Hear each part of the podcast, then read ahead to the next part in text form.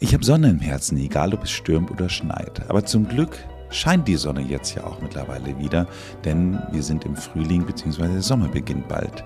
Wie wir uns aber vor dieser Sonne auch schützen können, erzählt mir der Professor Dr. Steinkraus in der morgigen Folge. Hören Sie rein und bleiben Sie jung